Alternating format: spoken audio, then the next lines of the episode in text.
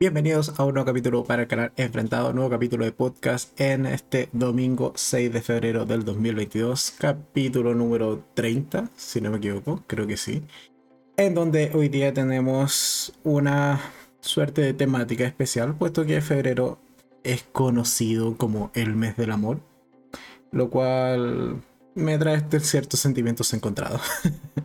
Pero bueno, es por esto que vamos a hacer una suerte de especiales en estas semanas. En particular, el día de hoy vamos a estar comentando series un tanto eh, picaronas, por decirlo de alguna manera, o como se, eh, como lo puse recién en Instagram, en la historia de Instagram, de, en la cuenta del canal, son series que no es recomendable ver con, tu, con tus padres. Así que hoy día vamos a estar comentando un par de, de, este tipo de series. La próxima semana probablemente sean series más bien de temática romántica o de romance, puesto que vamos a quizás hacer una suerte de evolución en lo que es el romance o en lo que es una relación de pareja. Entonces tenemos el primer, eh, la primera sección o la primera eh, especial en este mes de febrero con series cuando ya las parejas recién se están conociendo y son bastante fogosas. Después cuando ya han formado ciertas relaciones más estables o más de romance. Y luego veré si haré especiales con temática quizás de infantil o quizás temática de cuando las parejas terminan rompiendo. Así que básicamente de eso van a ser los podcasts del mes de febrero, como siempre en torno a las series. Y es por eso que hoy día para esa segunda sección, que es la sección principal del podcast de hoy, vamos a tener en particular seis series que yo no recomendaría ver con tus padres. Adicional a eso, vamos a tener la primera sección, como siempre, del resumen semanal de qué cosas han pasado por el canal y qué cosas se vienen la próxima semana. Y también una tercera eh, y última sección del podcast de hoy, que es comentar qué tal me ha parecido el último capítulo de Euforia, que en este caso es Euforia 4 de la segunda temporada, y también el último capítulo de Peacemaker, que es el capítulo 6 de la primera temporada. Ambos que se estrenaron estas mismas semanas. Así que sin más dilación, vamos con la primera parte, es decir, el resumen semanal. Y arrancamos con que el día lunes, que fue 31 de enero, básicamente como era fin de mes, tocaba hacer el resumen semanal. Así que, esa, perdón, el resumen mensual de todo enero, donde veíamos básicamente tres buenas películas, tres buenas series y lo peor del mes. En donde salió, en este caso, destacado como eh, mal, o sea, como buenas producciones en particular. De hecho, esto no lo tenía preparado, lo acabo de improvisar, así que denme un segundo a que cargue esto. No, lo quiere cargar. Vale, ahora sí. Entonces, como buenas producciones entre películas o películas recomendadas, estaba Scream, eh, eh, Till Death de Megan Fox o El Páramo. Y en cuanto a series, bueno, eh, Archivo 81, Rebelde y la serie de. no alcanzo a verla, la última. ¿Cuál es? Ah, Los Elegidos. Hay cosas que de memoria no siempre me recuerdo. Pero bueno, básicamente el día lunes arrancamos con el inicio, o sea, eh, con el término del mes y dando ya paso a lo que son las producciones que vamos a estar viendo durante el mes de febrero 2022. Puesto que el día martes comencé con una review y me he dado un par de días de maratones de serie, así que un poco lo que no logré alcanzar, o sea, no alcancé a colocar como series o videos de series en el mes de enero, eh, sí me viene de lleno ahora en febrero puesto que comencé el mes de febrero con el día martes, eh, con la serie de La Elegida, esta serie que si no me equivoco es danesa, si mal no recuerdo, pero está en Netflix, es una serie de ciencia ficción y, de, y que involucra la temática de extraterrestres que ciertamente a mí no me gustó. Es una serie que creo que esperaba mucho más, sobre todo por la temática que tiene, pero ciertamente me ha terminado por defraudar. Porque no me gustó la historia en general, creo que se alarga demasiado y tiene demasiado relleno y eso también lo veíamos en los comentarios que he dejado ese video con mucha gente comentando exactamente esto mismo y tampoco que lo, logramos tener una buena protagonista. Así que son estos factores los que al final de cuentas terminaron decepcionando más que encantando con la serie de La Elegida en Netflix. Después, el día miércoles, estrené mi opinión respecto a La mujer de la casa de Enfrente de la chica en la ventana. Un nombre extremadamente largo e innecesario, en mi opinión, puesto que no guarda mayor relación con la película de La mujer en la ventana. Así que ¿Para qué le pusieron ese nombre? Simplemente debe ser por marketing. Puesto que, como he señalado, la serie en general no guarda mayor relación, en mi opinión es más bien un reboot de la misma historia que nos contó la película, que sí reconozco que esta serie está mejor contada. Pero como es un reboot, y que no innovaron mayormente en los ejes principales de la serie respecto a la película, si ya viste la película te terminas spoileando cosas importantes de la serie, entonces es algo que no me terminó de gustar y claro, mucha gente después de que yo hago este comentario en ese video eh, me decían como, pero ¿cuál era el gran spoiler? ¿El villano? Y yo le decía, claro, el villano es exactamente el mismo que el de la película. Solo que aquí te cambian el personaje, en términos más bien generales, pero el villano viene a ser exactamente el mismo. Y eso es algo que al menos a mí no me gustó para nada de la mujer en la casa enfrente de la chica en la ventana. Como he señalado, una serie con un nombre demasiado extraño, o sea, demasiado largo y que para mí es la vecina de enfrente y queda mucho más claro cuál es, la serie a la que nos estamos refiriendo. Después, el día jueves se estrenó opinión respecto a Feria, la luz más oscura, que es una serie española de terror que está bastante buena, sobre todo por la construcción de mitología que tiene. Es una serie en donde en un pueblito que se llama Feria, existe una mina abandonada y en esta mina abandonada hay una suerte de criaturas sobrenaturales que son alabadas por una suerte de culto eh, un tanto clandestino y un, un tanto secreto que la serie arranca precisamente con un sacrificio humano por parte de este culto que involucra a 23 víctimas. Entonces tenemos muertes, eh, entes sobrenaturales y una historia que se va construyendo de manera correcta a lo largo de los capítulos y ciertamente fue de lo mejorcito que vi en cuanto a series este fin de semana. más que este, fin de semana, el fin de semana pasado, eh, en particular con esta serie que, eh, como he señalado, se llama Feria, la luz más oscura. Así que si no tienen nada más que ver, yo creo que es una buena recomendación ver Feria. Después, el día viernes estrené opinión respecto a Estamos Muertos, esta serie eh, surcoreana de zombies que Realmente es una maravilla de serie, me la pasé muy bien viéndola. En dos días y medio ya la había maratoneado, puesto que no tengo tanto tiempo dado que trabajo, pero bueno, en el poco tiempo que tuve sí lo aproveché 100% maratoneando esta serie. Y eh, va llegando ya la gente al chat, dice Inés, dice, hola, hola, perdón por el retraso, estaba viendo el, partido de... Es un partido de fútbol, vale. Qué bueno que hayan ganado, me alegro. Entonces, em, el día, como señalaba, el día viernes estrenamos eh, opinión de Estamos Muertos. Es muy entretenida, los zombies son de estos rápidos, así que eso ya mantiene la atención en el espectador porque realmente se siente la presión por correr por tu vida eh, tenemos muchas historias, pero con eh, personajes y con desarrollo de personajes que están bastante buenos.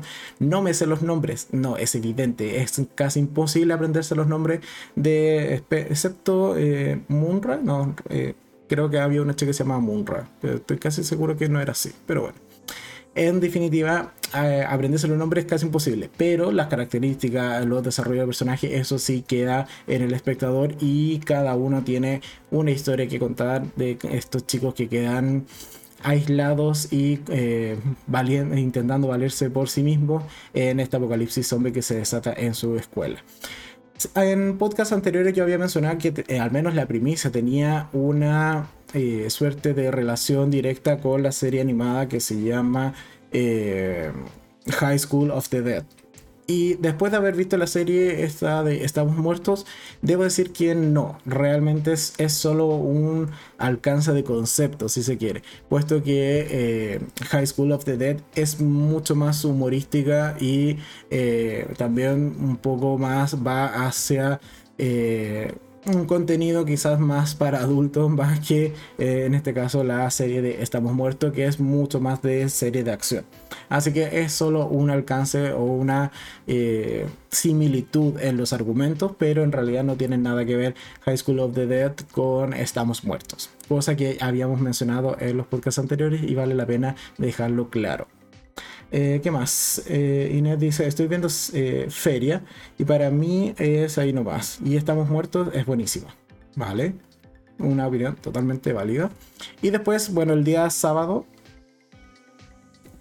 que me dio un poco el, parón de series y me vi en este caso una, una película. Fue la película que está en HBO Max, que se llama The Fallout es una película que al menos se estrenó hace poco en HBO Max, puesto que si no me equivoco es del año pasado. El punto es que eso es una chica que se llama Bada, si no me equivoco, tenía un nombre extraño la chica, pero creo que se llama Bada. Que al final de cuentas es una sobreviviente de un atentado escolar. O sea, básicamente donde ella está estudiando hay un tiroteo y lo que vemos en la película son las consecuencias de haber sobrevivido a este tiroteo y el trauma y el estrés postraumático que le genera este hecho que básicamente le cambia la vida. Entonces es una película muy de eh, descubrir o ir viendo cuáles son los efectos psicológicos en torno a esta chica de haber sobrevivido a este hecho catastrófico en su escuela. Una película que ciertamente a mí me gustó, creo que está bastante bien representada, sobre todo con los traumas que puede dejar una experiencia como esta. Así que si no la han visto, ahí en HBO Max se estrenó hace poco Fallout, The Fallout. Y después, bueno, tenemos ya que viene la próxima semana. Y aquí viene ya de plano el día de mañana, ya está grabado, subido y programado. Eh, mi opinión respecto a la segunda temporada de Oscuro Deseo. Que más adelante en la segunda sección del podcast de hoy la volveremos a mencionar, pero en términos generales mañana va a estar la review completa. Puedo adelantar que sí me gustó la segunda temporada, y eh, mantiene un poco la esencia, por así decirlo, de la primera. Así que mañana, opinión completa, qué tal me pareció la segunda temporada de Oscuro Deseo en Netflix. Y que por lo demás, eh, dado este estreno de esta serie la semana, o más bien esta semana, es que se ve un poco se consolida en la temática de el video, o sea, del podcast que vamos a tener el día de hoy. Así que un poco en honor a Oscuro Deseo también vamos a tener el podcast de hoy. Pero bueno, sigamos. Después el día martes voy a estrenar opinión respecto a A través de mi ventana, que es una película española estrenada recientemente en Netflix de una chica que se enamora de un chico que es su vecino y que ve constantemente y eh, psicopatea constantemente a través de su ventana. Eh, pero que bueno, se terminan enamorando y es una película de romance juvenil bastante estándar, ¿ok? Y el martes daré mi opinión respecto a esta cinta. Después el día miércoles eh, estrenaré opinión respecto a un documental. Hace tiempo que no veía documentales, pero este me llamó mucho la atención y hay que reconocer que está muy bueno. Que se llama El estafador de Tinder y también se estrenó en Netflix y me gustó mucho. Es como al final un tipo eh, ha logrado engañar a muchas mujeres en el mundo a través de la aplicación de Tinder y hacerse pasar por algo que realmente no es. Está en Netflix, totalmente recomendado, me gustó, pero el miércoles le doy mi opinión y también una breve eh, explicación de un concepto financiero que se toca precisamente en este en este documental de El estafador de Tinder. Y después el día jueves, opinión respecto a una película que está en Netflix también, que se llama Múnich en vísperas de una guerra. Es una película que se estrenó hace más o menos como dos semanas atrás en Netflix, pero la tenía constantemente en la agenda y no fue hasta el día de hoy, en la mañana, que la vi y ciertamente me gustó. Es básicamente una película que se centra en las negociaciones entre Reino Unido y Alemania un año antes de la Segunda Guerra Mundial. Es básicamente, como se llama entonces, lo que tuvo que vivir y eh, intentar eh, negociar el primer ministro de Inglaterra con Adolf Hitler. Así que es una película que al menos a mí me pareció bastante interesante, me gustó muchísimo, pero sí es una película 100% política. Así que si no te gustan las películas de temática política, esta película no es para ti. Pero creo que está bien hecha y al menos aprendí bastante viendo esta cinta. Y luego, eh, hasta ahí más o menos tengo ya la programación. Tengo un par de series que todavía me quedan pendientes de Netflix. Es probable que esas sean las siguientes que completen el jueves, o viernes y el sábado. Pero de momento, hasta el día jueves ya está subido y programado en el canal cada uno de estos videos que he mencionado. Por lo demás, dentro de las noticias tenemos que esta semana se eh, anunció por parte de HBO la renovación por una tercera temporada de Euphoria. ¡Yay! Cuando todavía no terminamos de sufrir con la segunda, ya HBO nos dice, miren, tranquilos que aquí nos queda por lo menos una temporada más para seguir sufriendo con, con estos chicos y estas historias. Así que tendremos tercera temporada de Euphoria ya confirmada por HBO Max. Ahora bien, y solo para ir ya cerrando ahora sí definitivamente esta primera sección del podcast, vamos a ir a la aplicación de Netflix como solemos hacer para ver qué es lo próximo que se va a estrenar. Nos entramos al perfil, nos vamos a nuevos y populares y tenemos que próximamente tenemos eh, ¿Qué es esto? Una miniserie que está disponible este viernes. Gracias Netflix por avisarme solo con una semana de anticipación. Que voy a tener más trabajo del que ya tenía presupuestado. Entonces tenemos que este viernes se estrena Inventando a Ana. Dice miniserie disponible el viernes. Dice empresaria audaz o artista del fraude. Una, eh, una reportera se mete a investigar a Ana Del Bay, quien convenció a toda la élite de Nueva York de que era una heredera alemana.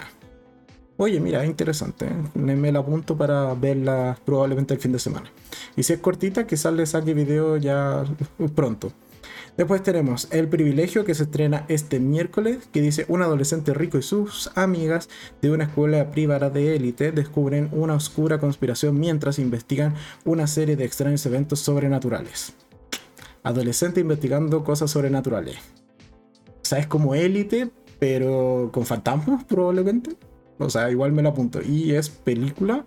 Sí, es película de casi dos horas. Así que bueno, ahí voy a estar viendo El privilegiado. Y respecto a... Aquí hay una serie que estuve a punto de ver muchas veces, pero al final nunca le di play. Y es que, bueno, este mismo viernes se estrena la segunda temporada de Toy Boy. Que como he señalado, es una serie que estuve a punto de ver y nunca la vi. Y es muy probable que no la vea por ver estas dos temporadas. Pero bueno, para quienes la hayan visto, este viernes se estrena la segunda temporada de Toy Boy en Netflix. Y hasta aquí con los anuncios, puesto que el resto ya nos saltamos a mucho más adelante en el tiempo. Entonces, vamos a leer un poco los comentarios antes de pasar a la siguiente sección. Y tenemos que. Eh, y habrá segunda temporada Estamos Muertos. De momento, yo que sepa, no está confirmada, pero es muy probable que sí, dado que si a la serie, en realidad, sí, todo depende de si a la serie le va bien. Y yo creo que eh, ha recibido buenas críticas. No sé qué tanto le ha ido en audiencias. Eso lo reconozco, tampoco lo he investigado. Pero depende un poco de cómo le vaya la audiencia. O sea, mm, yo creo que igual es un error esperar que le vaya tan bien como, por ejemplo, el juego del calamar. Creo que no va por ahí, no tiene el mismo target o no tiene el mismo público objetivo. Así que no creo que sea un fenómeno tan grande como el juego del calamar. Pero si cumple ciertos números que probablemente le va a exigir Netflix, yo creo que sí va a ser renovado por una segunda y por lo demás tiene material para una segunda. Si el final de temporada queda bastante abierto, por decirlo menos. Eh, después, ¿qué dice Luis? Eh, dice: Hola, hola, que sea un buen podcast. Muchas gracias, Luis. Eh, y ha borrado un mensaje, así que no alcanzamos a tomarlo para leerlo. Entonces, con esto ya damos paso a terminar la primera sección del podcast y nos vamos de lleno con el núcleo o la, la temática principal del podcast de hoy.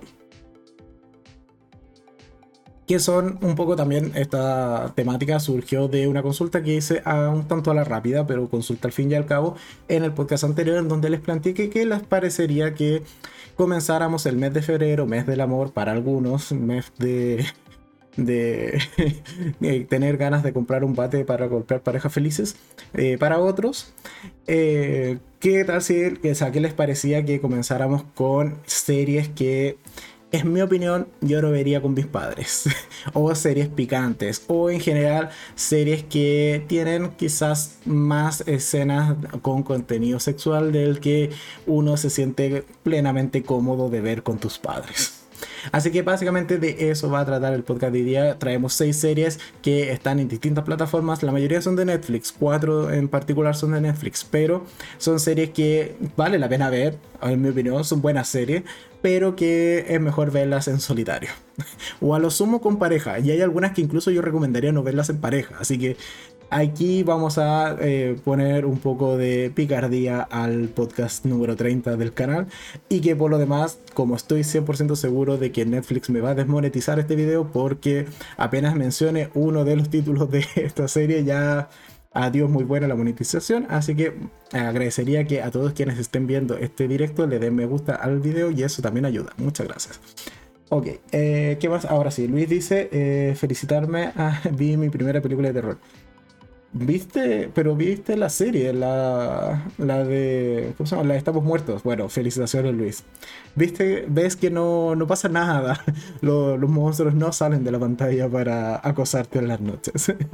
Así que felicitaciones. Espero que sigas viendo películas de terror o series de terror porque hay muy, muy buenas eh, y que se puede prestar para buenas charlas y buenas conversaciones. Así que me alegro que hayas visto al menos eh, Estamos Muertos. Vale, entonces sigamos con esta segunda sección y nos vamos a cambiar de dinámica. Eso. Vale, entonces, series, vamos a denominarlas simplemente series picantes porque series para no ver con tus padres también es quizás un título muy largo.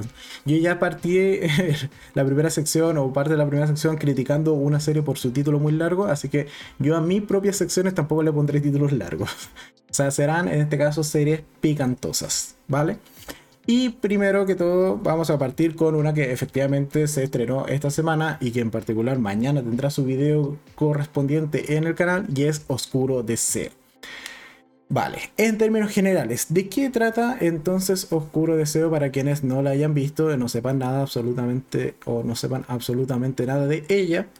Oscuro Deseo es una serie mexicana que estrenó el año 2020 y ahora este 2022 ha sacado su segunda temporada primera temporada que tiene, si no me equivoco, ¿cuántos capítulos tiene la primera temporada?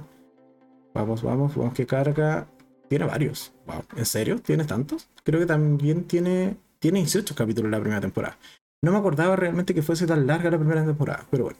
Y esta segunda tiene 15, eso sí me acuerdo porque es algo que me sorprendió mientras la estaba viendo. Porque yo más o menos iba como el capítulo 8, dije, ok, esto ya pinta como para que vaya cerrando la historia, alcanzo a ver otra serie y así completo mi cuota para la semana. Cuando veo así como, aprieto el botoncito de Netflix, de la aplicación que dice como más capítulos o ver capítulos, una cosa así, y veo que tiene 15 y fue como, Dios, muy buena mi esperanza de ver otra serie en esta tarde.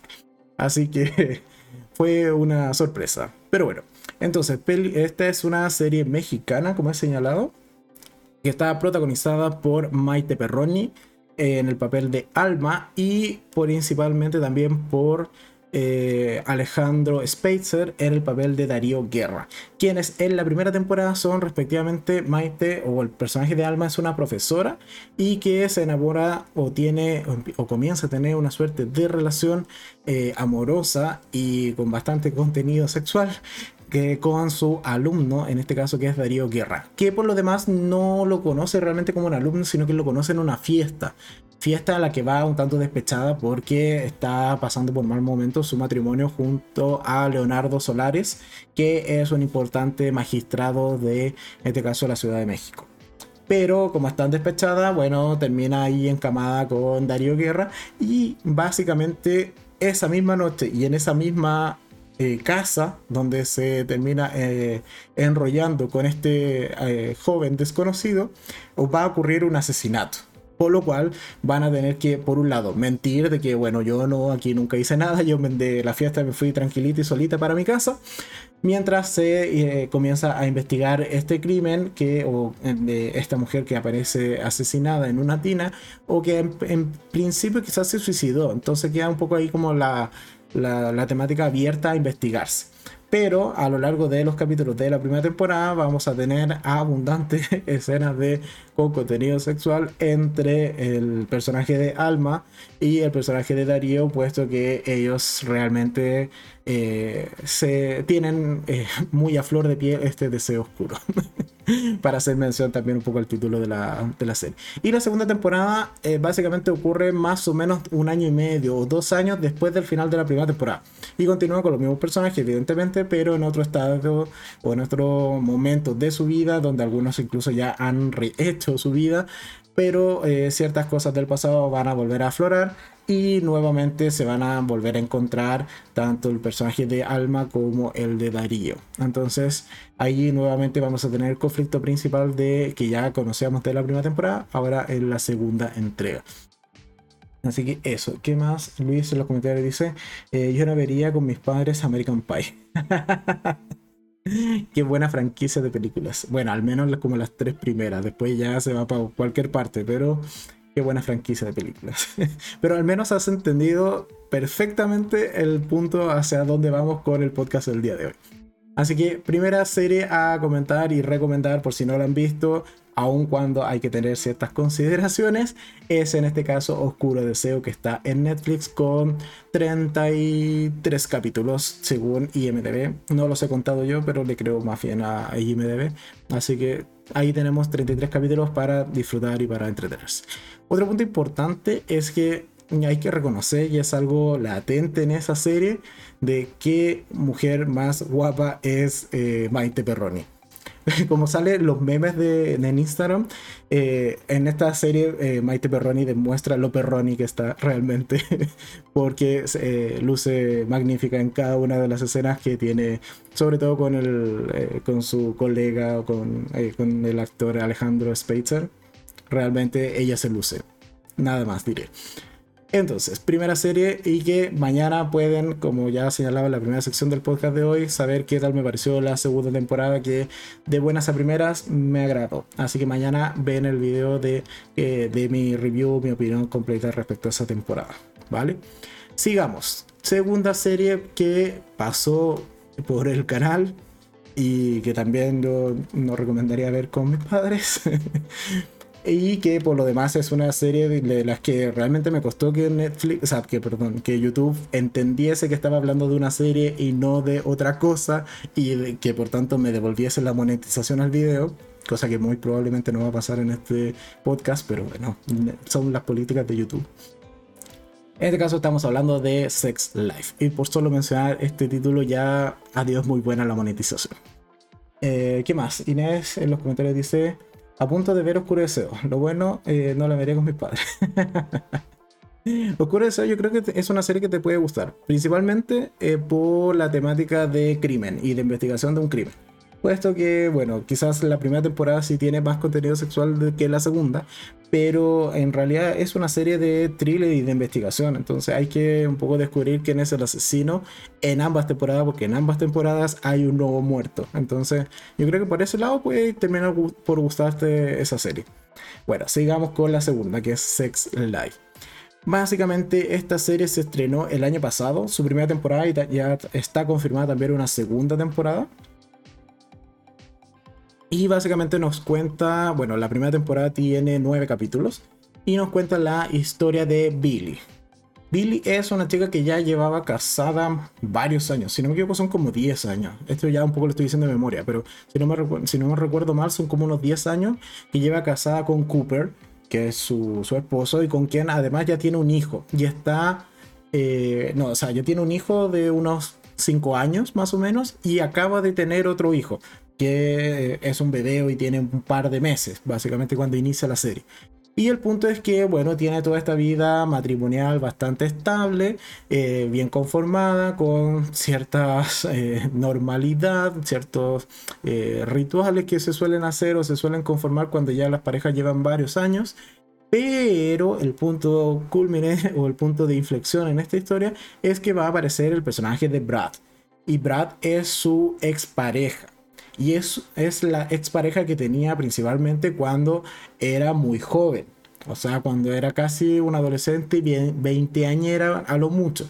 Pese que ahora ya tiene como 30 y largo. Entonces ha pasado un tiempo casada, pero un poco viene este personaje de Brad a revolucionar ciertamente eh, su vida. ¿Por qué? Puesto que el personaje Billy constantemente va a caer en esta dicotomía de, ok, tengo un matrimonio muy bueno, Perfecto. Pero no me satisface sexualmente este matrimonio como si lo hacía este, en este caso esta expareja que es Brad, con cual evidentemente no podría llegar a conformar una relación lo suficientemente estable como la tiene con Cooper. Entonces ahí tiene un poco el dilema. Se queda con su matrimonio súper estable pero que es infeliz sexualmente o echa todo por la borda y se va con Brad aun cuando eso en realidad no le va a ocasionar mayor estabilidad en su vida, sino que más bien simplemente le va a causar satisfacción en el ámbito sexual. Entonces es una serie que esa en particular yo no recomendaría ver en pareja, más que con los padres incluso, porque es muy probable que saque a relucir ciertas eh, falencias o ciertas, eh, ciertos acuerdos que quizás no estén bien adoptados por parte de ambos miembros de una pareja. Así que es una serie que hay que ver con cierto cuidado, pero que es bastante buena. Ahora bien, ¿por qué no verla con tus padres? porque es una serie altamente cargada a contenido sexual. Y tiene muchísimas escenas, incluso escenas que llegan a sobrar de sobre todo el pasado o estos flashbacks que tenemos entre Billy y eh, Brad.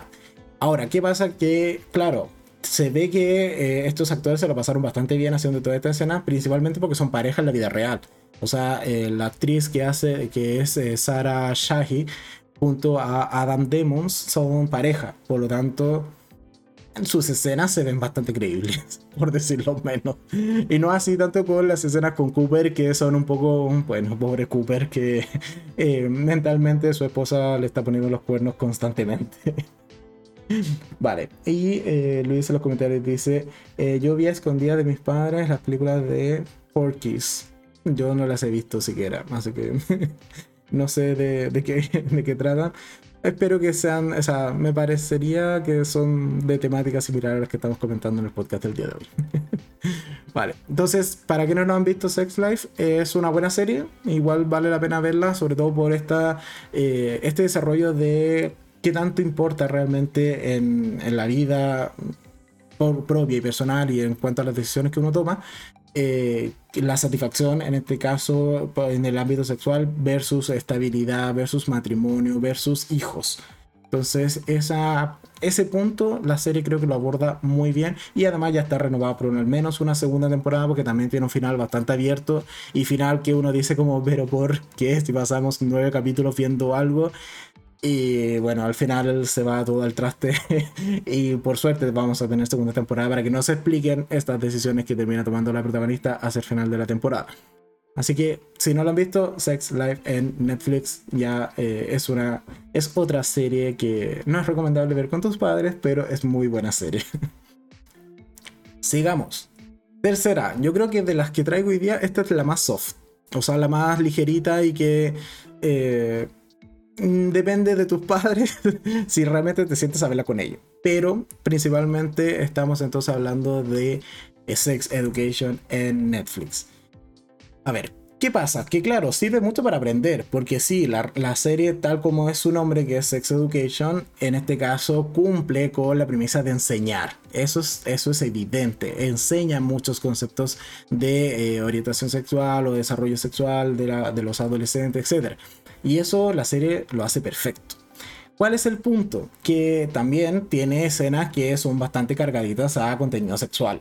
Por lo tanto, de hecho, hay un capítulo, si no me equivoco, en la tercera temporada, que es el capítulo 2, dos o tres por allí, pero es de los de inicio de la temporada, que es, su escena tras escena de cómo los chicos están eh, revolucionados por sus hormonas y por la edad que están viviendo, por decirlo de manera suave. Aunque ya doy por hecho que esto, este video está sin monetización, pero bueno, la esperanza es lo último que se pierde. Así que... Eh, ¿Qué más? Cristian, bienvenido al podcast. Eh, hola, hola también para ti. Y eh, es una serie que ciertamente, por un lado, como he señalado, tiene bastantes escenas que pueden ser incómodas si la ves acompañado, pero otras que ciertamente ayudan muchísimo a entender, a manejar buenos conceptos, a que te expliquen de sexualidad, cosa que eso es, creo, el valor mayor que tiene la serie Sex Education. Que demás, bueno, para quienes no sepan, que me parecería extraño, pero bueno, si hay gente que nunca la ha visto, básicamente nos cuenta la historia de Otis, que es hijo de, eh, Gian, eh, de Milburn, que es una sexóloga.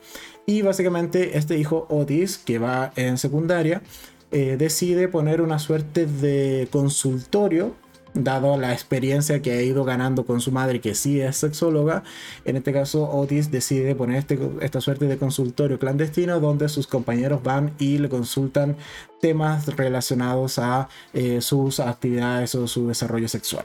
Por lo tanto, él comienza a hacer eh, buenas buenas migas con sus compañeros o buenas relaciones en torno a ayudarlos en este ámbito. Y es por eso que la serie se encarga mucho de realmente enseñar este tipo de, conceptos más que simplemente ponerlos sobre la palestra quizás con, un tema, con una intención más morbosa. Ese no es para nada la intención de Sex Education, sino que es, precisamente es contar una buena historia con buenos personajes, con dramas que son bastante potentes, pero a la vez si es que logra educar a la, audiencia, eh, la serie se da por pagada, por así decirlo. Así que es una serie que al menos a mí me gusta muchísimo. En el canal eh, también nos gusta, somos fans de Sex Education. Al menos la, el, el, el o quienes hacemos este canal, es decir, eh, Kako, Gino y yo. Y es más, también en el canal hay un enfrentado de más de una hora, creo que casi es como dos horas, comentando la tercera temporada. Así que bueno, aquí material de Sex Education sí encontrarán en este canal. Ok. Así que serie totalmente recomendada, si no la han visto, deberían verla. Acompañadas, bueno, depende del nivel de confianza que tengas con tus hijos, si es que la ves acompañado o no. Ok, siguiente serie. Una que estrenó hace poquito video en el canal. Es una serie argentina y aquí nos cambiamos de plataforma. Esta serie en particular está en Star Plus, que es esta subdivisión de Disney para, en este caso, adultos. Y en este caso estamos hablando de terapia alternativa.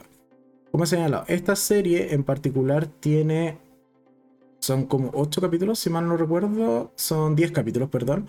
Y eh, básicamente nos cuenta la historia de Selva. Selva es una psicóloga, ¿ok? O psiquiatra, es psiquiatra, sí, es psiquiatra, que tiene su consulta, etc. Y vamos a ver al personaje de Elías, junto al de Malena, que es una pareja de amantes que deciden ir a esta eh, consulta para que les realicen una suerte de terapia alternativa que básicamente les implique separarse puesto que ellos están ciertamente, o al menos así lo reconocen, obsesionados con la temática sexual y que por eso terminan siendo amantes realmente, pero deciden que, bueno, ya, ya fue mucho y quizás sería bueno intentar retomar sus respectivos matrimonios. Y por lo tanto la serie trata de cómo, este, en este caso el personaje de Selva, va a hacer todo lo posible por separar a esta pareja de amantes en esta terapia alternativa. Vale, y eh, Inés dice, yo la única película que he visto escondida cuando estudiaba fue Y Dios creó a la mujer, la segunda versión del año 80 y algo porque, 80 y algo, porque la original del 56.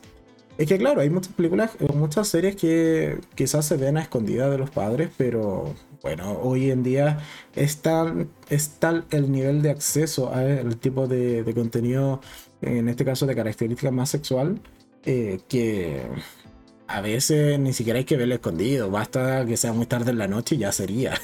Entonces, es por eso que quizás hay que tener esta precaución de cuando te dicen, oye, mira, ¿qué tal me parece la serie de no sé, de oscuro deseo. ¿Vale la pena verla o no? la recomendación es como depende con quién la vas a ver. ¿La vas a ver con tus hijos? No, no, no es el caso. Por mucho que sea una serie de crímenes y asesinatos, eh, no, no es recomendable verla con tus hijos. Pero hay otros tipos de series que sí caen más en esa línea de, ok, ya, libremente vela con, con quien tú quieras. En este caso son solo series que, en mi opinión, puede llegar a ser ciertamente incómoda verla junto a tus padres. o incluso a veces junto a amigos, o sea, no sé, a mí también me pasa que, bueno, yo por lo general la serie la veo solo. Entonces, incluso ver alguna de estas series con amigos, igual como que te causa cierta incomodidad de como, ¿se pondrá a reír o no se reirá con esta escena? no sé, son tonterías que a veces uno piensa y por eso yo prefiero ver series y películas solo. Entonces, continuando con terapia alternativa. Eh, creo que es una buena serie. A mí me gustó muchísimo. Me encantó el personaje de, de Selva, que es la, la, psicóloga de esta, de esta serie.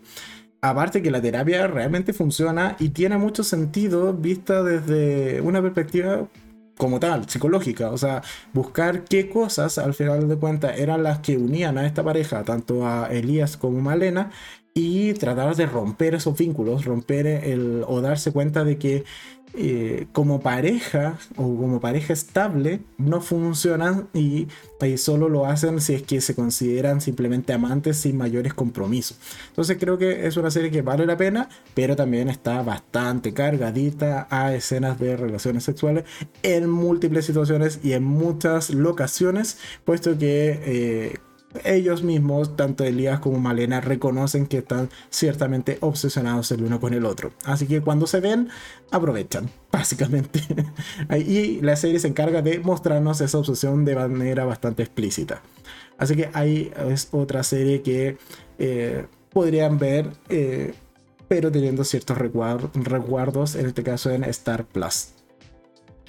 Siguiente serie, una que no podía faltar porque pasarán los años y a mí me seguiría doliendo que la hayan cancelado, pero igual las dos temporadas que tienes son una joya, así que no podía faltar en este eh, ranking o en este especial de series para eh, no ver con tus padres.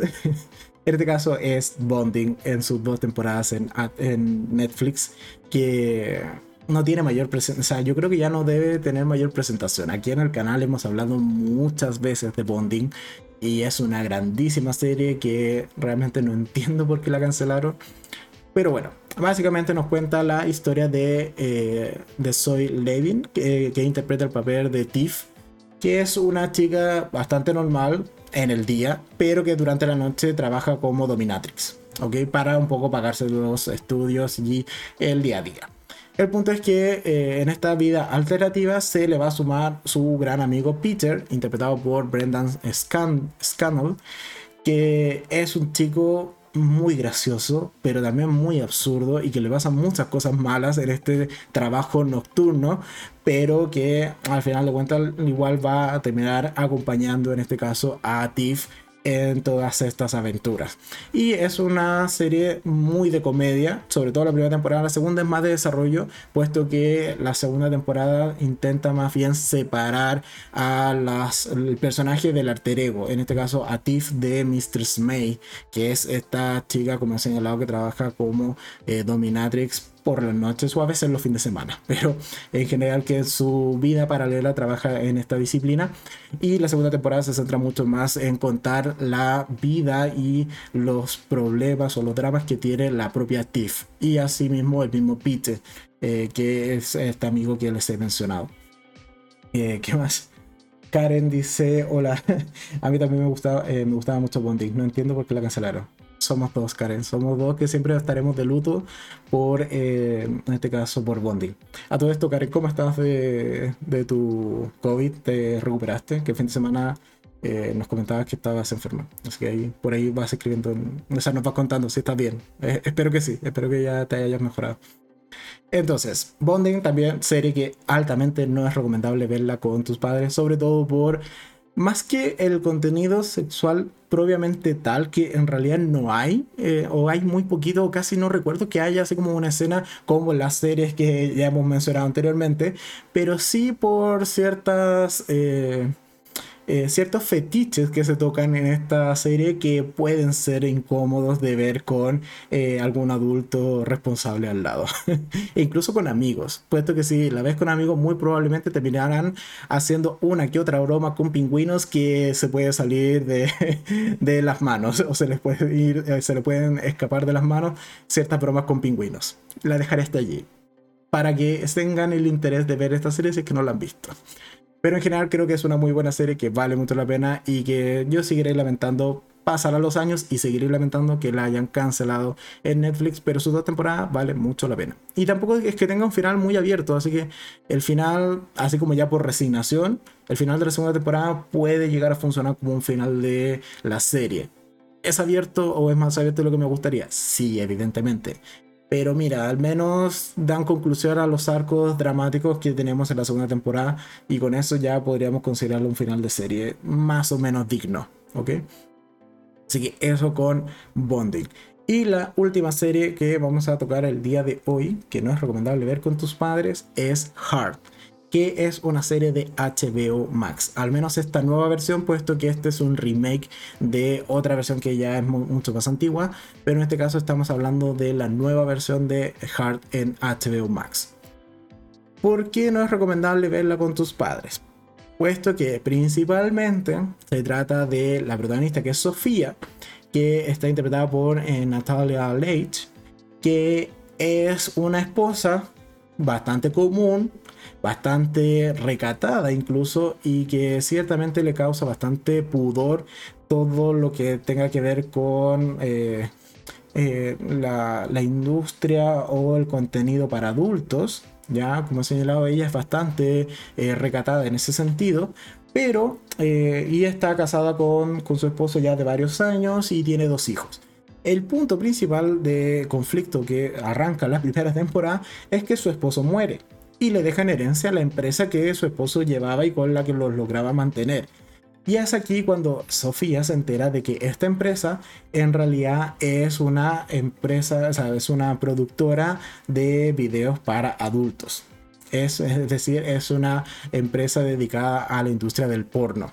Por lo tanto, Sofía va a la primera temporada y también la segunda y parte de la tercera incluso también va a tener que enfrentarse a todo su pudor, todos sus, eh, sus trabas, sus conflictos internos para eh, finalmente hacerse cargo de esta empresa y revolucionarla un poco o cambiar algunos conceptos que quizás ella encuentre demasiado machistas dentro de la industria del porno, pero que al final de cuentas va a tener que bancárselo, dado que es la empresa que le permite vivir y mantener el estilo de vida que ya está acostumbrada, sobre todo con, también con sus hijos. Y por ahí vamos a tocar un par de también de historias o subtramas de relaciones amorosas entre los mismos eh, actores que eh, participan o son parte de eh, los trabajadores de esta empresa. Así que es una serie de comedia. Esta sí es de comedia. Las tres temporadas tienen muy, mucha comedia. Pero también tiene bastantes desnudos y bastantes escenas de. En donde están grabando este contenido para adultos y estamos un poco viendo el backstage, por así decirlo. Así que es un tipo de humor muy, muy cargado, en este caso, a la temática sexual. Y no es recomendable verla con tus padres, para nada. O al menos que quieras tener muchísimas situaciones incómodas. Pero bueno, Heart creo que es una buena serie, o al menos yo me la paso bastante bien viéndola. Eh, cada una de sus temporadas son temporadas de más o menos nueve capítulos, puesto que hasta ahora las tres temporadas llevan, en este caso, 18 eh, episodios. Así que es una serie que además se ve bastante rápido porque son capítulos cortitos, son como de 20, 25 minutos. No son capítulos de largo tiro, por así decirlo. ok, eh, Karen dice eh, que sí que ya está mejor. Mucho, qué bueno, me alegro mucho, Karen. solo me quedó la tos, pero estoy con tratamiento. bueno, al menos no, no, pasó mayores, que es lo importante. Así que que, se, que te siga recuperando, Karen. Desde acá, un fuerte abrazo.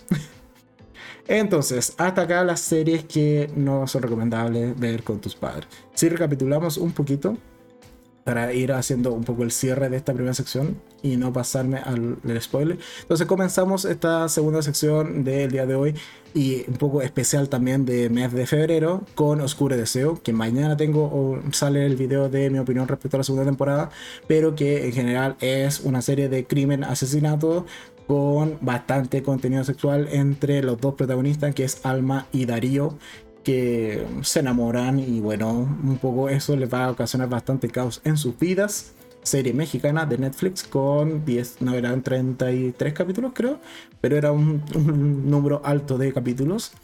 Después tenemos Sex Life que tiene renovación para una segunda temporada que debiese salir quizás este año o máximo el próximo. Pero entiendo que ya está en producción la segunda temporada.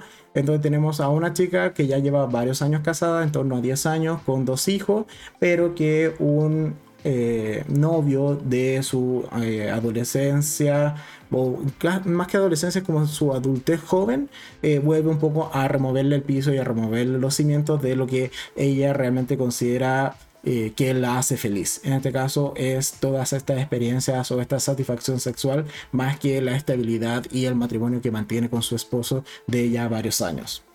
Después teníamos la eh, grandísima serie de Sex Education, que también es de Netflix, en donde es un adolescente que se dedica a eh, impartir los conocimientos de sexualidad con sus compañeros en una consulta un tanto clandestina, pero que funciona para enseñarnos a nosotros también como audiencia varios temas y sacarnos varios tabús de encima. Así que Sex Education, una muy buena serie, ya tiene tres temporadas, está renovado por una cuarta y si ponen una quinta, yo no me quejo. Después tenemos Terapia Alternativa que está en Star Plus, serie argentina de una temporada. De momento, desconozco si irán a hacer una segunda, yo creo que no, pero de momento tiene una temporada. Y ciertamente es una pareja de amantes que acuden a esta psiquiatra para eh, que mediante terapia los logre separar, puesto que ellos dos se reconocen como... Eh, básicamente adictos el uno al otro y es por eso que terminaron siendo amantes y lo que buscan es separarse para retomar sus respectivos matrimonios. Y después tenemos Bonding, que es esta chica que por el día estudia y es bastante normalita, pero por las noches y los fines de semana se dedica a trabajar como dominatrix eh, de manera un tanto clandestina. Y es una serie bastante cargadita de fetiches y no tanto contenido sexual, pero sí muchas situaciones incómodas. Serie de comedia que es totalmente recomendada, aun cuando la hayan cancelado, pero vale la pena ver Bonding en Netflix en sus dos temporadas. Y por último, la serie de Heart que está en HBO Max. Tiene tres temporadas de, en este caso, 18 capítulos en total. Y es una serie que 3 por 6, sí, está bien, 6, son 18 capítulos. Es una serie que básicamente la protagonista que es Sofía se entera tras la muerte de su esposo de que han sido, eh, ha sido heredada la empresa de su eh, difunto marido, que en este caso es una productora de porno, por lo cual ella va a tener que hacerse cargo de esta empresa y sacarla adelante, puesto que tampoco es que le vaya muy bien en el negocio y ha tenido ciertos problemas y hay que ciertamente renovar algunos conceptos de cómo se produce este contenido para adultos. Así que esas son series que en este caso, y en mi opinión, no deberían ser vistas con, con tus padres, puesto que tienen elevado o alto eh, nivel sexual o sobre todo escenas que pueden llegar a ser incómodas eh, verlas con alguien incluso al lado que no necesariamente tienen que ser tus padres, sino que simplemente con alguien al lado que no tengas la confianza pueden ser un tanto incómodas ver estas series. Así que eso. Y por acá tenemos eh, Inés que dice, ¿por qué cancelaron Bonding? Es un misterio del creador. O sea, un misterio de Netflix. Realmente yo desconozco por qué la hayan cancelado. Se canceló cuando empezó, empezó como la cancelación masiva eh, a inicios de la pandemia. Probablemente haya sido por un tema de presupuesto y porque quizás no tenía las mejores o las mayores audiencias. Pero esperemos que quizás la revivan no sé, deberíamos hacer una campaña tipo eh, release de Snyder Cut, algo así, pero con un revival bonding. Yo me sumo. Si a mí me taguean en ese hashtag, yo me sumo y lo retuiteo. y eh, qué más, eh, Natalia dice en Amazon Prime de las primeras temáticas está el juego de las llaves. Sí, esa serie me llama mucho la atención. De hecho, el juego de las llaves también está Maite Perroni, si no me equivoco. Estoy casi seguro. Y tuve muchas ganas de verla, pero no la vi. Estoy casi seguro que Maite también está en esa, el juego de las llaves, y es de Maite Perronevit. Eh, de hecho, la iba a ver por ella, pero bueno, no tuve tiempo y eh, nunca logré entender si realmente es como tipo reality o eh, en, realidad sí actúan, o sea, son personajes. Entonces eso como que me, me quedó esa duda y la fui descartando, descartando, descartando y al final nunca la terminé viendo. Pero sí, el juego de las llaves también me llama la atención. Y otras series también de esta misma temática está la mítica Sex and the City, que ciertamente a mí no me dejaban verla. y hoy por hoy tampoco la, me llama la atención tampoco eh, esto de retomarla o de verla entrecortado, un capítulo por aquí, un capítulo por allá. Y aun cuando de hecho le han eh, ahora están haciendo un reboot de esa serie, pero tampoco me llama la atención realmente ver Sex and the City. Eh, y que dice Natalia, dice, sí, el personaje se llama Adriana. Ah, entonces es con personaje. Ya, bien, me llama la atención entonces verla. Mm, veré si que le puedo hacer algún espacio porque es Maite. O sea, una serie con Maite vale la pena. ¿Qué más? Inés dice, eh, y yo que me compré el traje de pingüino, tendré que guardarlo. Buena, buena referencia a Bonding, buena referencia a Bonding. Solo diré eso. ok. Entonces, hasta acá la segunda sección del día de hoy. Y ya nos vamos adentrando a la última sección del podcast de, eh, de, este día, que es simplemente comentar qué está pasando con Euforia y qué está pasando con Peacemaker. Aunque debo reconocer que se me han ido sumando ciertamente series que se estrenan semanalmente. Así que probablemente cuando se acabe de estas dos, se debiese acabar primero Peacemaker e incluye algunas de las otras series que también estoy viendo semanalmente. Puesto que se me ha sumado que en los días martes se estrena capítulo de Snowpiercer, que también lo estoy viendo a, a, a, continuo, o sea, cada vez que se va estrenando estoy viendo el capítulo. Y este fin de semana, si no me equivoco, o en estos días, hace un par de días atrás, se estrenó también o comenzó a estrenarse eh, Rise by Wolf, que es esta serie de ciencia ficción de Ridley Scott que está en HBO Max, que también estrena capítulos semanal. Ya vi los dos capítulos, me gustaron muchísimo.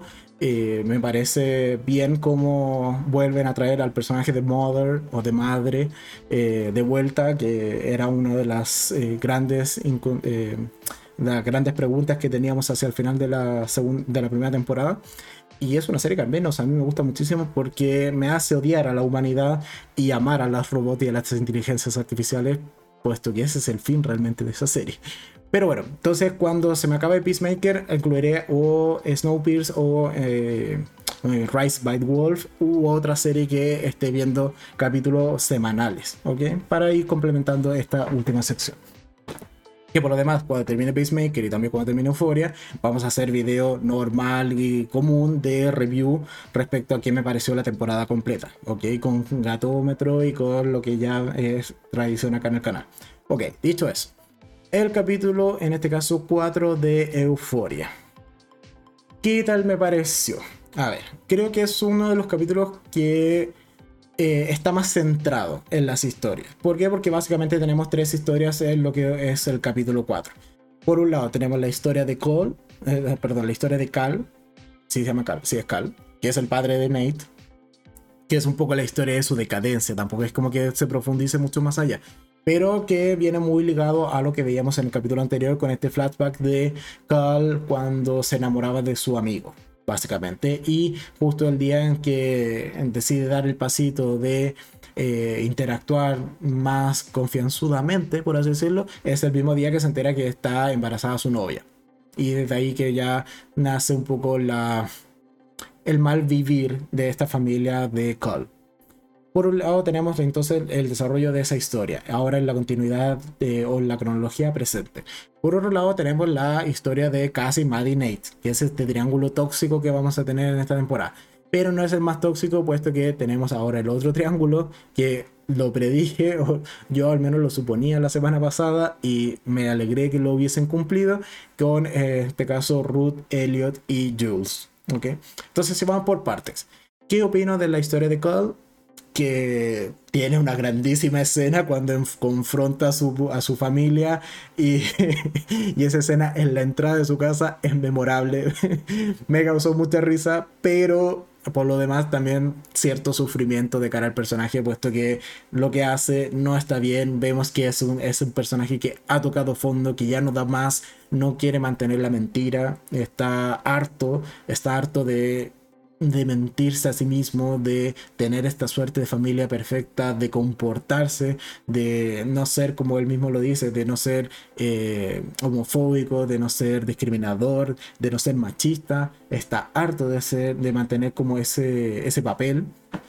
Y se ve perfecto en, en esa escena que en donde finalmente confronta a su familia, que me gustó. Es bastante dura, sí, porque aquí a diferencia de los otros personajes de Euforia, lo que vemos es la eh, ruptura o cuando un personaje, en este caso adulto, se termina por romper. Puesto que estamos acostumbrados quizás a ver a personajes más adolescentes a tocar fondo, sobre todo por ejemplo con el personaje de Ru que toca fondo casi cada capítulo, pero bueno, son detalles de la serie. Pero en este caso vemos a un personaje que veíamos bastante compuesto, eh, bien armado en las temporadas anteriores o los capítulos anteriores. Y en este capítulo ciertamente ya banda todo al carajo y se termina por romper el personaje de Cal. Así que me gusta, me gusta el desarrollo que le dieron al personaje, pero sigo sin empatizar con él y probablemente nunca en la vida podré empatizar con un personaje como él. Pero bueno, al menos está bien desarrollado en lo que va de temporada y me ha gustado lo que han hecho ciertamente con el personaje de Cal. Ahora bien, siguiente temática o siguiente hilo principal del capítulo 4 es Cassie, Maddie y Nate. Que casi. Tengo un punto con Cassie, que me gusta mucho la, actriz, no, recuerdo cuál es su nombre, pero eh, me gusta mucho la actriz que interpreta Cassie.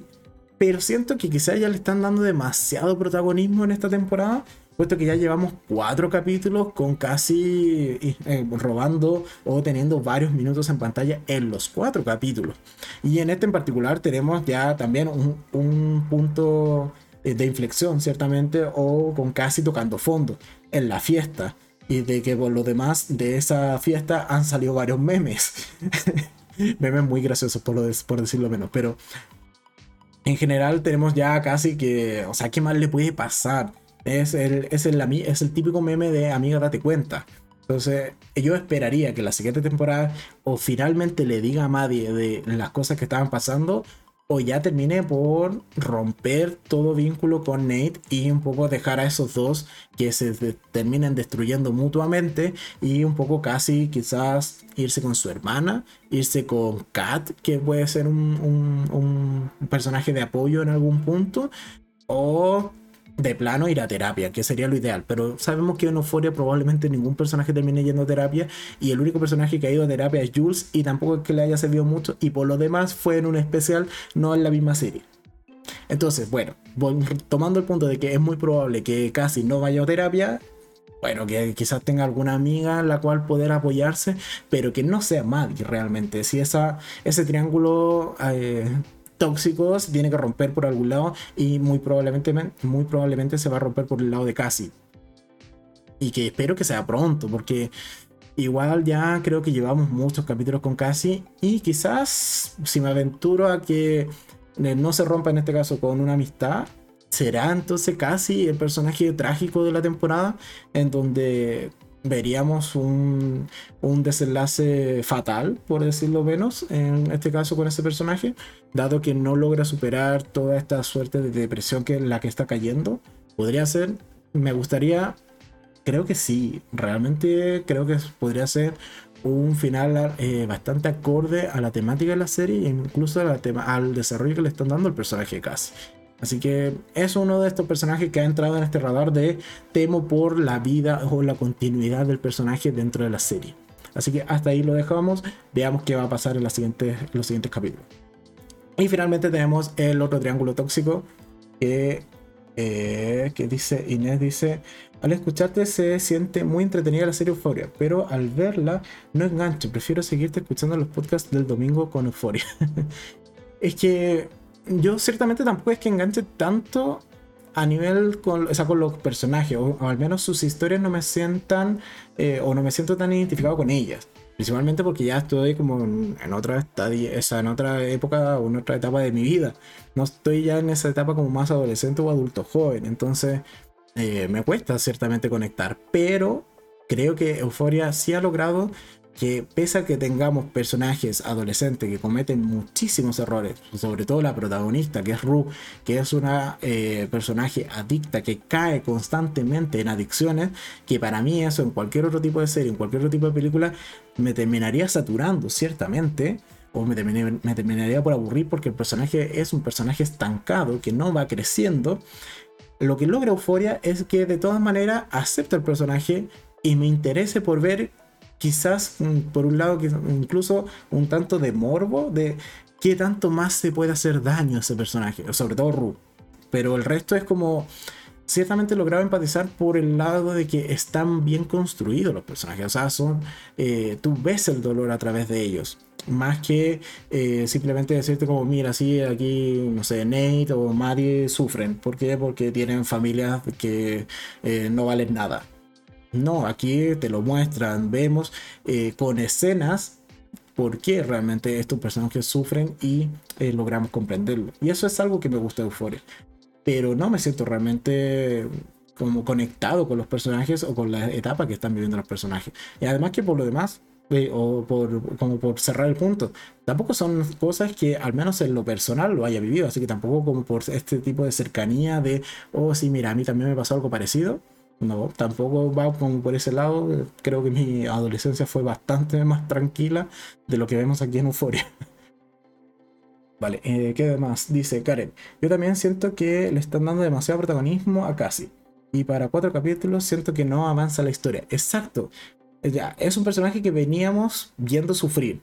Que, que, la pasaba mal, sobre todo la temporada anterior, en donde la, ciertamente era la chica a la que el mundo le prestaba atención por ser guapa, o por ser voluptuosa, o por tener una buena figura. Pero por ser inteligente no, por su personalidad tampoco, simplemente era apariencia. Y lo veíamos con el novio que tenía en la primera temporada, que agradezco que lo hayan sacado porque creo que no tenían buena química. Pero ahora mezclarla con Nate y con Maddie, que por un lado Nate es otro tipo que también está 100% eh, cerrado en, el cómo sentir o en,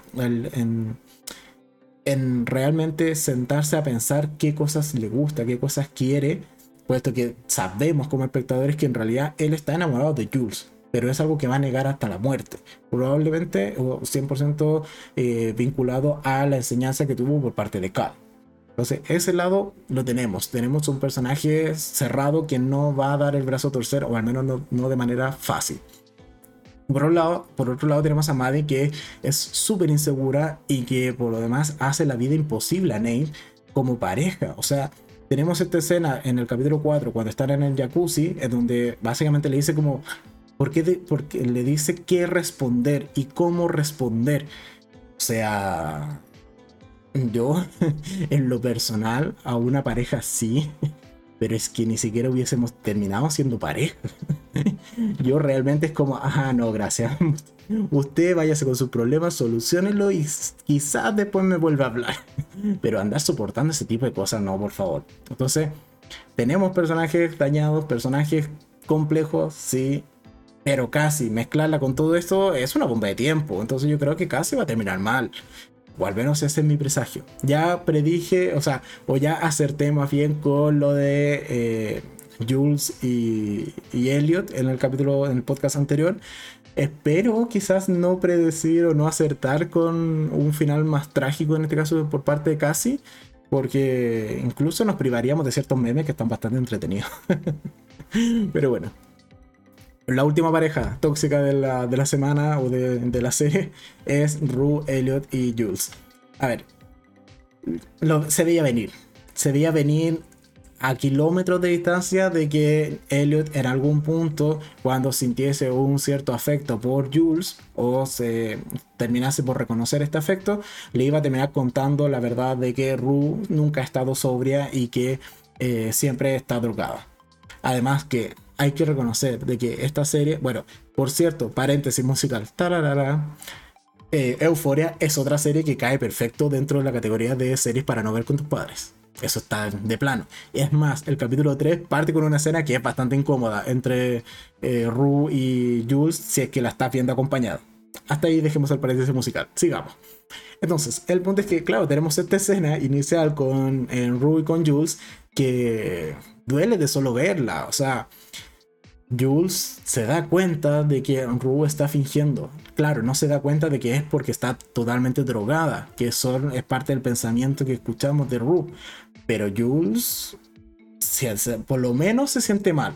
Y desde allí que empieza un poco a buscar este afecto, buscar este cariño que no lo ve de, de manos de Rue, lo va a buscar en Elliot, que es esta suerte de amigo que ha ido encontrando hace poco, pero que le da cierta confianza como para ir desarrollando eh, esta relación a futuro. ¿Me gusta esta relación? Sí, me gusta mucho más Elliot con Jules. Pero Elliot tampoco es una blanca paloma, tampoco es un personaje blanco, es un personaje gris y gris quizás un tanto oscuro, puesto que es precisamente uno de los personajes que ha estado en la mayoría de las sesiones de drogas que ha tenido Ru en el último tiempo. En Ru que por lo demás se sabe que es adicta, se sabe que ha estado en terapia, se sabe que ha estado eh, intentando salir de, su adicción y que no ha podido. Y Elliot en vez de ayudarla en ese sentido, le ha dicho como, bueno, troquémonos juntos. Que Elliot tiene ciertamente, o al menos lo que se ve en pantalla, más herramientas para afrontar esta adicción y poder ciertamente, o al menos en lo visto hasta ahora, determinar cuándo consumir y cuándo no, y no dejarse llevar simplemente por la adicción, vale, es válido, eso quizás permitiría que Elliot no siga drogándose, al menos con drogas duras, en pro de tener una relación más sana con Jules. Sí, es probable que por ahí vayan los tiros en los siguientes capítulos y eso a mí me agrada. Ahora, lo que me preocupa es que Rue ya está totalmente descontrolada. O sea, ni siquiera en esta, segunda, en esta segunda temporada, ni siquiera el amor o esta relación con Jules la ha mantenido sobria, cosa que es un eje fundamental de la primera temporada que básicamente Rue vuelve a retomar las drogas cuando se separan hacia el final de la primera temporada. Pero en esta segunda, claro, si Jules la deja, yo creo que Rue pesca la maleta y, y como si fuera un almuerzo. Entonces, ahí me preocupa realmente Rue. Yo creo que puede llegar a terminar en una sobredosis en algún capítulo antes del final de temporada. Espero que no lo dejen para el final de temporada, porque un final de nuevo con Rus eh, súper drogada es como medio repetitivo. Vale que eso sí ocurra, no sé, en los capítulos que vienen, no solo hacia el final. Vale.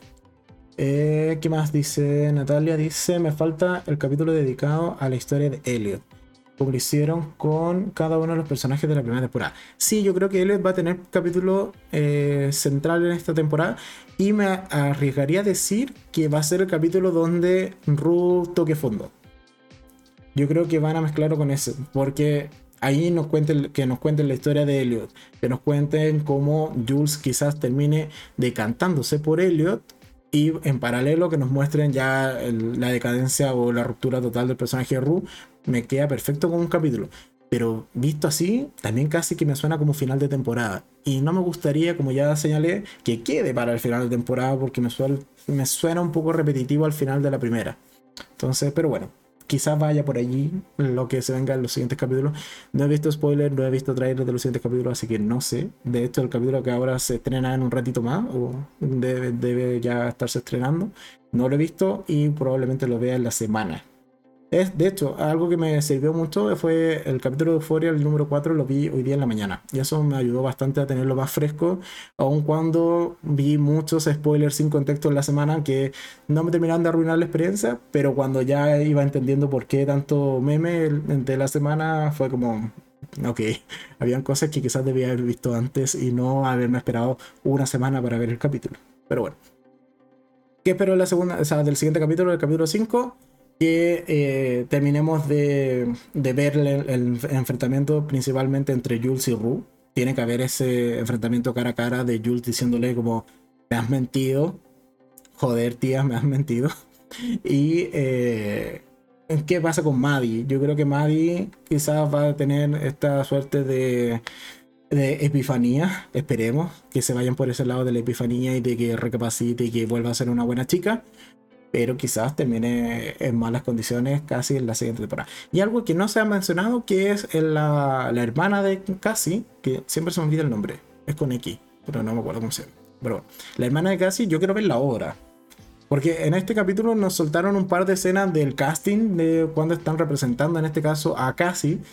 Y yo quiero ver la obra, o sea, quiero ver sus 10 minutos, por lo menos, bien conformados, con un arco, un desarrollo y un, una, un clímax y una conclusión de al menos una escena de eh, la obra. Así que yo me esperaría que uno de los capítulos esté centrado en la obra que están desarrollando en esta eh, secundaria. Así que eso en cuanto a eh, Euforia. ¿Me gustó el capítulo? Sí. ¿Me gustó más que el 3? También.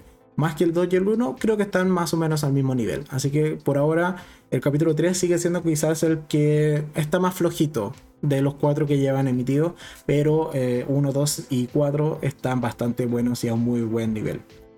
Esa es mi opinión respecto al capítulo de Euphoria.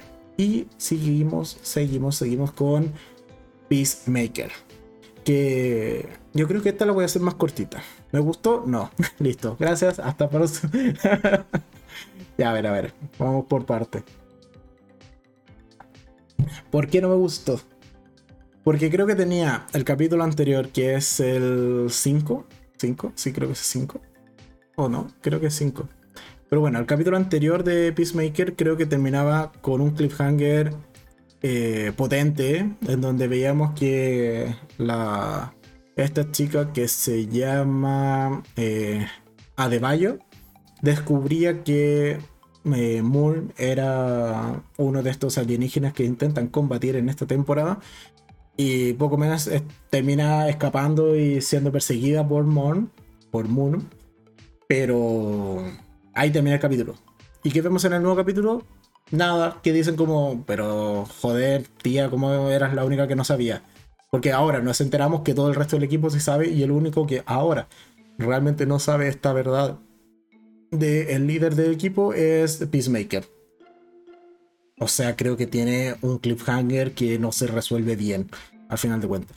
Y en particular en este capítulo no pasa absolutamente nada. O sea, es en parte el escape de Peacemaker, puesto que logran liberar al padre de prisión y vemos como el padre termina ahora eh, poniéndose un uniforme que probablemente va a terminar siendo el antagonista del el capítulo que viene, que debiese ser el 7 y después el final de temporada que es el 8. Y ya, vale, gracias. Y después vemos que, claro, todo, ahora todos los policías de, de este sector donde se, donde se desarrolla la serie también están bajo el control de estas mariposas. Vale. O sea, es muy, muy capítulo de transición y de preparación hacia el final de temporada. Y ya. O sea, aquí es cuando a este tipo de capítulos no les funciona o no les sirve que se estrenen semanalmente porque te quedas con capítulos muy flojos como el de hoy, esa como el que salió esta semana, y después tienes capítulos que probablemente van a ser mucho más entretenidos, mucho más espectaculares, que debiese ser el 7 y el 8, que son los, los finales de temporada. Entonces, bueno, tienes altibajos. Y en particular este capítulo no me terminó de gustar. Creo que no pasa nada realmente interesante. Pero de nuevo, si lo hubiese visto en continuo o en maratón, creo que sí valía la pena, puesto que se siente más eh, continua la historia, por así decirlo. Ahora que lo veo saltado, es como, mira, para la próxima semana se me va a volver olvidado el 90 y largo por ciento del capítulo y con suerte me voy a acordar de que todos los policías son ahora o están infectados. Creo que es lo único relevante del capítulo. El resto no vale nada. O al menos para mí no sirvió de nada. Así que eso en cuanto a Peacemaker, creo que ah, partió súper bien, pero tengo esta sensación constante de que se ha ido desinflando capítulo tras capítulo.